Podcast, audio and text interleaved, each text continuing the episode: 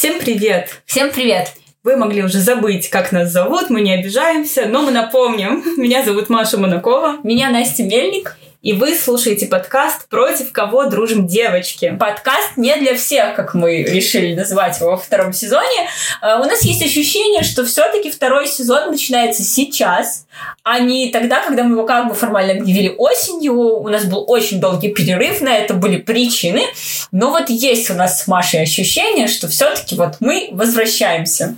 А за время нашего отсутствия мы уже пережили все, как пелось в песне «Монеточки и штанишки на вырост» и коронавирус. А я пережила ремонт, ну, еще не до конца, потому что ремонт закончить невозможно.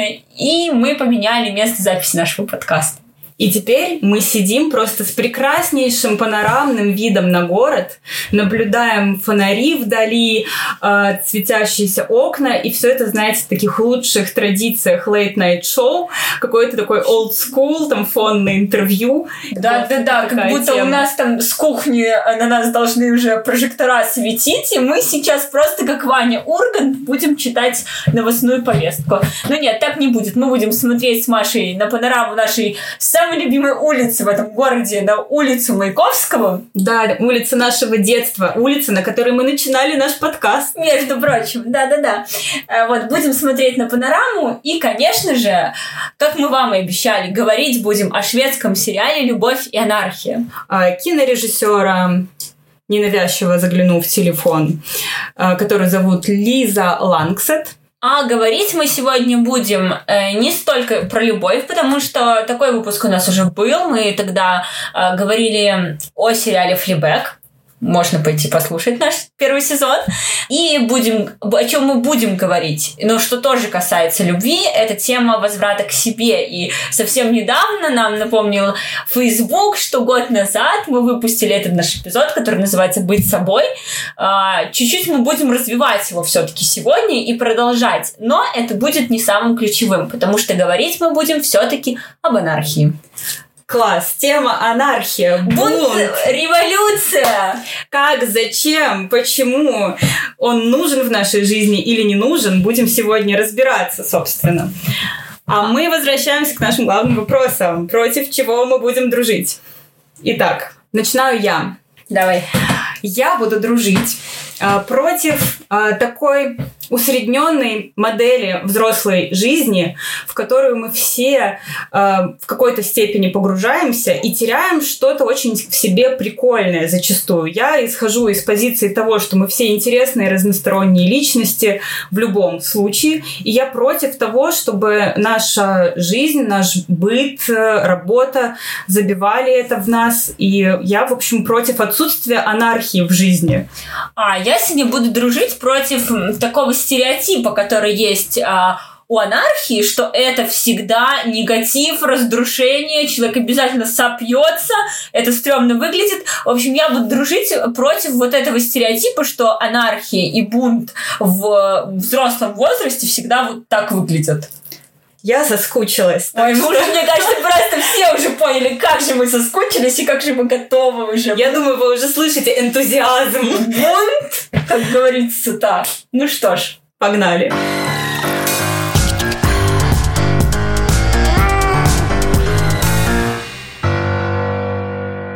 В этот раз мы обойдемся особо без спойлеров. Сюжет расскажем вкратце. И, и то, что для нас прежде всего имеет значение для нашей темы.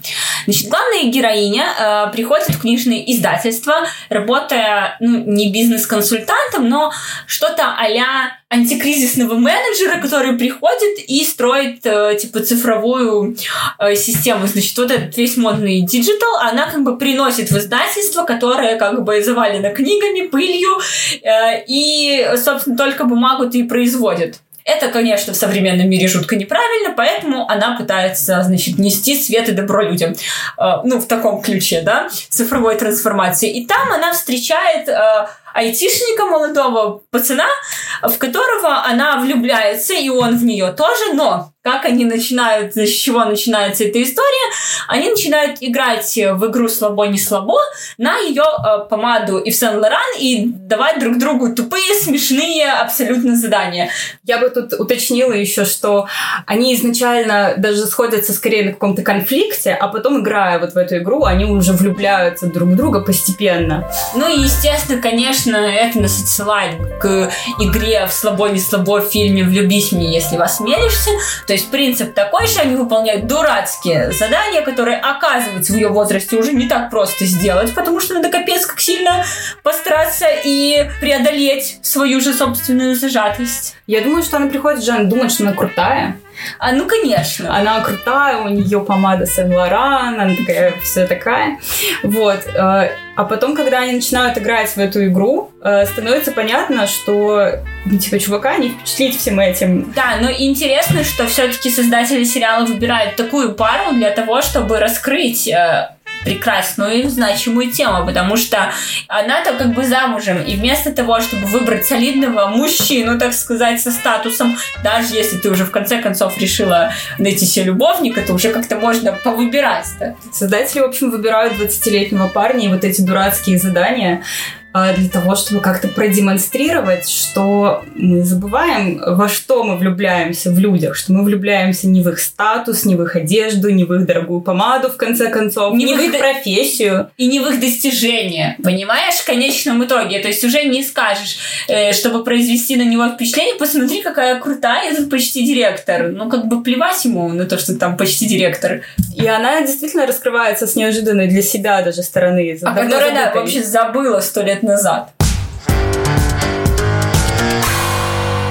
У нас же есть все равно э, стереотип же девушки, женщины, да, которая в 35, вот она молодец. И это просто она, э, главная героиня, это воплощение вот это наше представление об идеальном взрослении, так сказать. Значит, у нее есть муж, квартира, дети, э, работа, карьера, должность, деньги, помады, шмотки.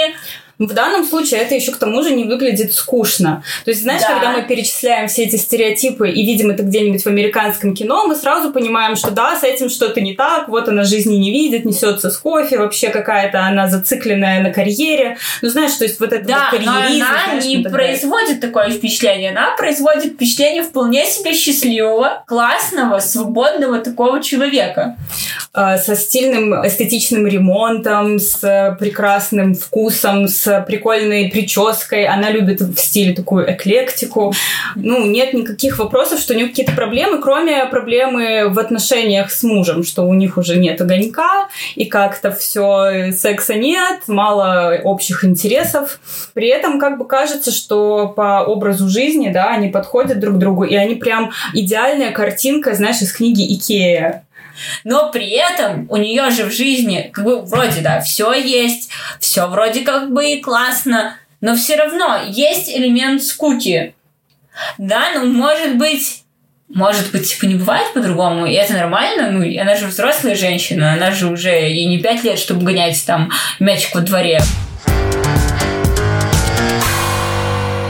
Вот у нас есть наверное, не то, что даже стереотип, а, а убеждение, что взрослая рутина, она скучная. Ну и это правильно, это нормально, потому что мы выросли. Ну, потому что подростковый бунт 35 лет, это как бы странновато. Да. Почему я против, знаешь, вот этого. Хочется вернуться к моему вопросу, Давай. почему я против такой вот идеальной картинки, которой вот... Я не против идеальной картинки, я не против даже, чтобы это так выглядело. Но недаром у героини есть отец-социалист который абсолютно живет в рассинхроне с этим миром и находится в конфликтах постоянных и со своей дочерью, Совсем. и с кассиром в магазине, и с ее мужем они просто не понимают друг друга от слова совсем. А, вот тот называет его фашистом, ее мужа, он говорит, что этот старик сошел с ума, пожалуйста, не приводи его. И странно было бы думать, да, что а, в ней совсем ничего от него нет. Да, и она такая, девочка, которая полностью понимает мир просто потребительница, знаешь, да. потребительница удобной и комфортной жизни. Да, да, да. Вот этой части нет. То есть и нормального общения, например, с ее отцом нет, и при этом нет э, полноценного понимания своего э, ребенка, потому что девочка стремится к дедушке, она на него mm-hmm. похожа. И, в общем-то, на этом стыке рождается такой вот внутренний конфликт, которого не видно. И еще она э, писательница в прошлом, ну как писательница, она любит писать. Она, она когда-то писала, только почему-то не почему почему-то она перестала это делать. Мы знаем про это все, ребята. Но вот это мы еще обсудим. Да. Вот. И получается, что вот она отметает отношения нормальные с отцом. А, она перестала писать свою прекрасную книгу там про дерево, она рассказывает вот это вот все, да. муж ее творчество тоже не принимает. И в итоге получается, что огромная творческая, интересная часть ее жизни валяется где-то забытая на полке. И нету ощущения, что что-то не так, потому что взрослая жизнь предполагает вот все, что она имеет. Но я все-таки склонна к тому, что рано или поздно, может быть, даже без ситуации, взрослым людям очень свойственно ощущать вот это странное тонкое чувство тоски по непонятно чему когда у тебя вроде все хорошо, но при этом все равно чувствуешь жуткую ностальгию Тоску. по да. прошлому. И знаешь, там э, раз проходишь мимо своего института, и вдруг такое думаешь, а какое было время студенческое, классное, или проходишь мимо какого-нибудь бара и думаешь, как мы тут бухали с друзьями, валялись на асфальте. Да, потом. да, да. И вот, и когда тебе говорят, это, конечно, было лучшее время нашей жизни. Вот это вот, вы будете студентами, это вот да, это оно не повторится. Никогда. Но мы откроем вам секрет, это все абсолютная туфта, потому что живет она только в нашей голове, и это абсолютно наши установки. Во-первых, мы скучаем не по вот этому прошлому, да, мы скучаем по одному, по ощущению внутри. Это ощущение, знаешь, такого внутреннего ребенка, абсолютно, вот когда ты там бунтуешь или делаешь что-то, потому что ты хочешь, или там где где-то в какой-то момент ты просто можешь забить на все или сделать не очень логичный поступок. Вот даже и слово такое побаловаться. Вот побаловаться, ты можешь просто тупо побаловаться. Но когда ты весь такой взрослый в костюме, и тебе надо создавать эти модные личные бренды, то как бы не очень. Нету этого места э, в жизни. И я точно могу сказать, что я на это попала, на эти грабли я наступила, потому что ты даже не можешь, типа, ты не можешь подурачиться, и ты не знаешь почему. Элемента игры вообще не было абсолютно. У меня же еще и профессия-то не особо творческая, там, знаешь, особо не поиграешь. Ну вот да. Знаешь, я тут вспоминаю опять этот фильм, да, «Влюбись в меня, если осмелишься». А, момент, где он говорит, что никто не говорит, что взрослая жизнь, она не постепенно начинается. Это тебя хлестнет, как ветка, отпущенная впереди идущим. Да. И вот мне кажется, просто после института примерно, ну или там на каких-то последних курсах да. начинается вот эта история ну, с тем, что... Совершенно точно. Тебя выбрасывает просто в свободное плавание, и у тебя есть куча правил, которым ты стараешься соответствовать, просто чтобы хотя бы произвести хорошее впечатление впечатление, плюс ты молодой, ты еще неопытный, тебе нужно всех убедить в том, что ты серьезный взрослый человек, и тебе можно доверять. Поэтому где-то лишний раз лучше не пошутишь так, как хотел бы, где-то э, джинсы свои отложишь в сторону и наденешь рубашечку. И вот, ну вот да. Ну вот мы говорим, что да, вот такая скучная взрослая жизнь, вроде нам говорят, это нормально, и кажется, что ну так значит анархия это супер, это решение проблемы, и тут начинается новая проблема, это то, как мы представляем анархию. Внимание, Цой в студию. Солдат шел по улице домой и увидел этих ребят. Кто ваша мама, ребята? Спросил у ребят солдат.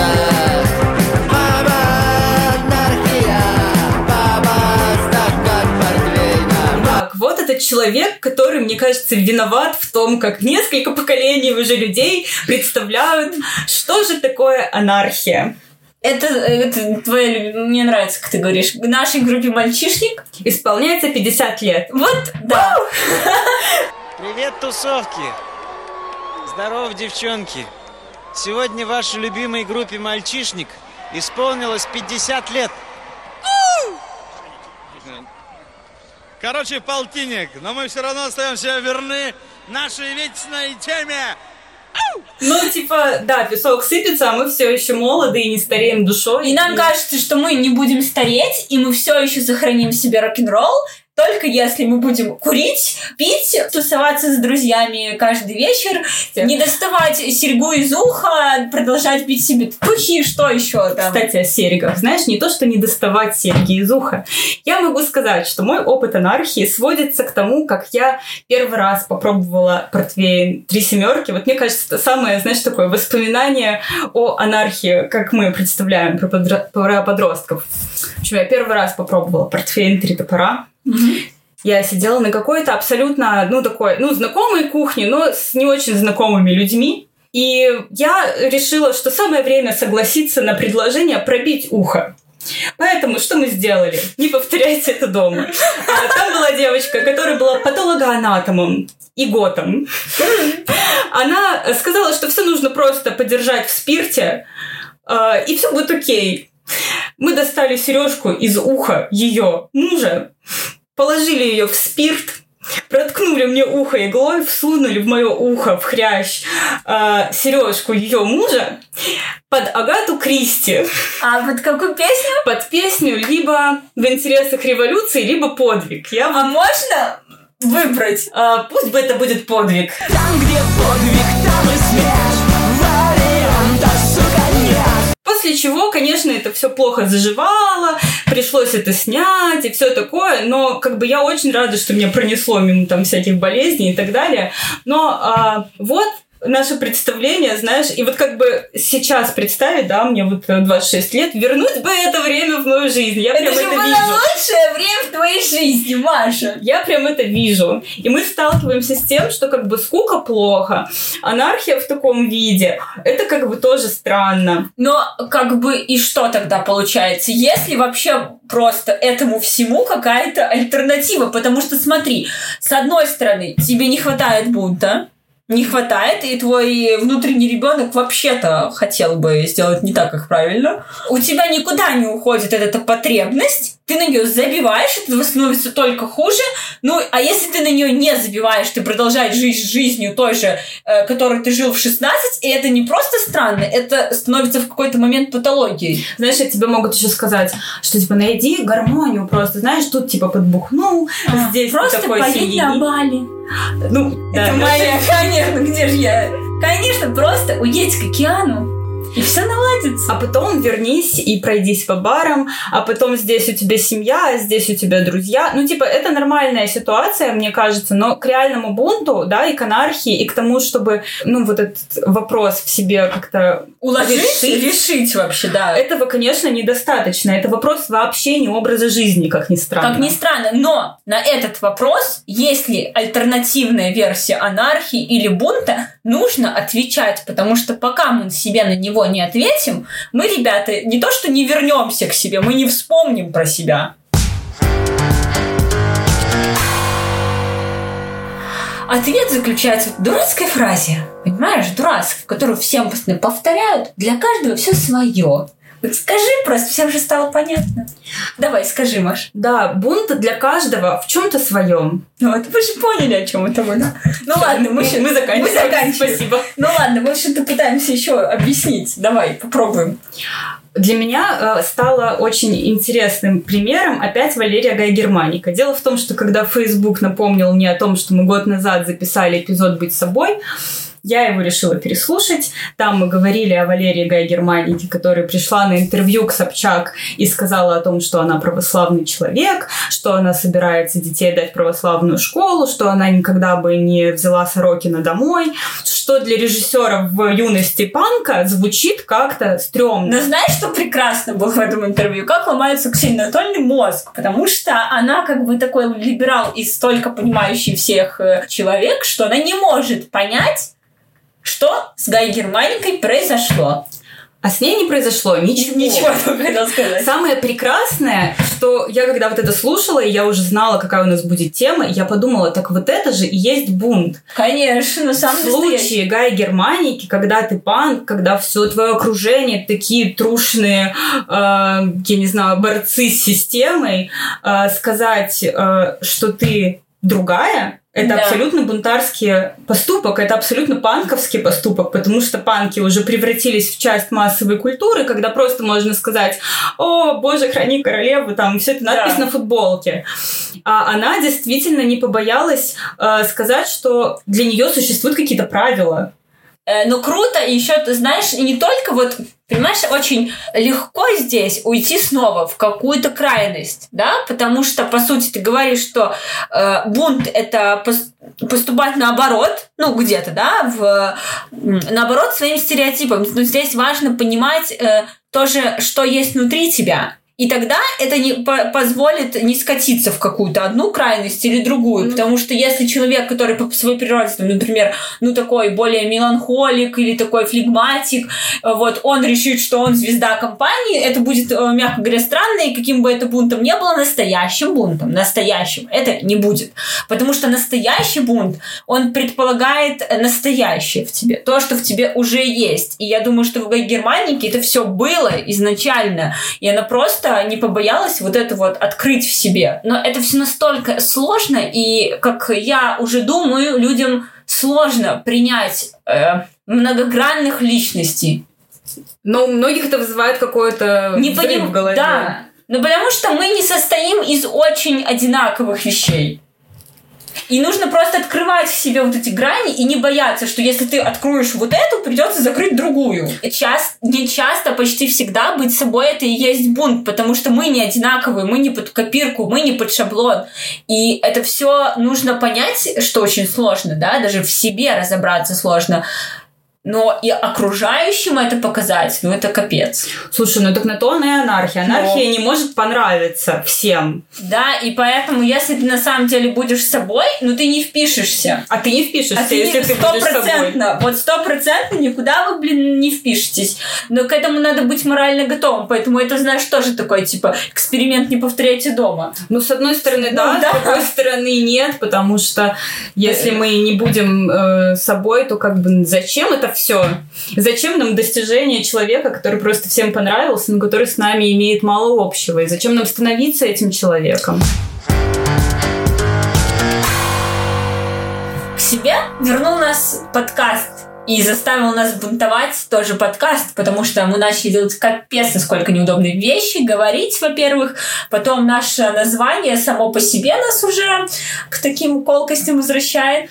Я не могу сказать, что мы прям боялись говорить. Если бы мы очень боялись говорить, мы бы не, не сделали, не решились бы Ну, сделать конечно. этот подкаст.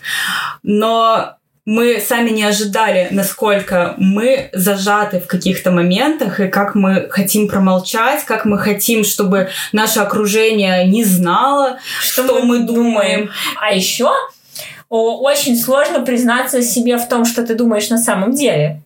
Но себе же тоже надо это сказать. Ну и признаться, что тебя парит, что думают другие, и что есть люди в твоем окружении, которые из-за того, что ты сказал что-то не то, например, Мгм. могут от тебя отвернуться и сказать, что Отписаться или сказать, что это вообще Вы вообще слышали, что там Монакова и Мельник зарядили? Что это за хрень? Мы думали, они нормальные люди, а тут вдруг выпуск про религию. Вот, и я думаю, что это и ответ, почему мы вернулись к подкасту сейчас. Потому что, не будем скрывать, уже в какой-то момент э, мы почувствовали выгорание. Вот, но тем не менее, за это время с нами опять произошло переосмысление, спасибо, подкаст, и мы поняли, как мы хотим развиваться дальше. А, в общем, после долгого перерыва нашего мы поняли, что подкасту с нами жить. Несмотря на нашу даже какую-то демотивацию, мы придумали, что делать. Да, мы решили, что мы вернемся к изначальной концепции. Все-таки мы против кого? Дружим девочки. А с таким девизом всем как бы нравится. Это странно. Странно быть настолько милыми и не вести какие-то споры и дискуссии. Поэтому я думаю, что наша площадка открыта для абсолютно любых мнений. Да, и нам интересно, согласны вы с нами. А если вы с нашими не согласны, то мы вас, конечно же, как мы всегда говорили, особенно приглашаем и оставлять комментарии под нашими постами и говорить, с чем вы согласны, а с чем нет. Поэтому мы сделаем удобнее, как мы надеемся, нашим подписчикам. Вот, мы должны сказать, что у нас есть профиль и в Телеграме, и в Инстаграме. Называемся мы Girls Против. Мы решили, что после наших выпусков там мы будем писать посты, более подробно где-то писать э, о наших против, где вы можете оставить тоже нам комментарии, и проводить после этого прямые эфиры. Мы будем рады живой дискуссии, мы будем рады узнать, кто все эти прекрасные люди, которые и нас если, слушают. Да, и если вы думаете, что мы будем пропускать неудобные комментарии, то мы пообещаем, что нет. Что ж, Ну что ж, достаточно на сегодня. Все мы уже косточки перемыли. а против кого или чего мы подружим в следующий раз? Узнаем в следующем эпизоде. Всем пока!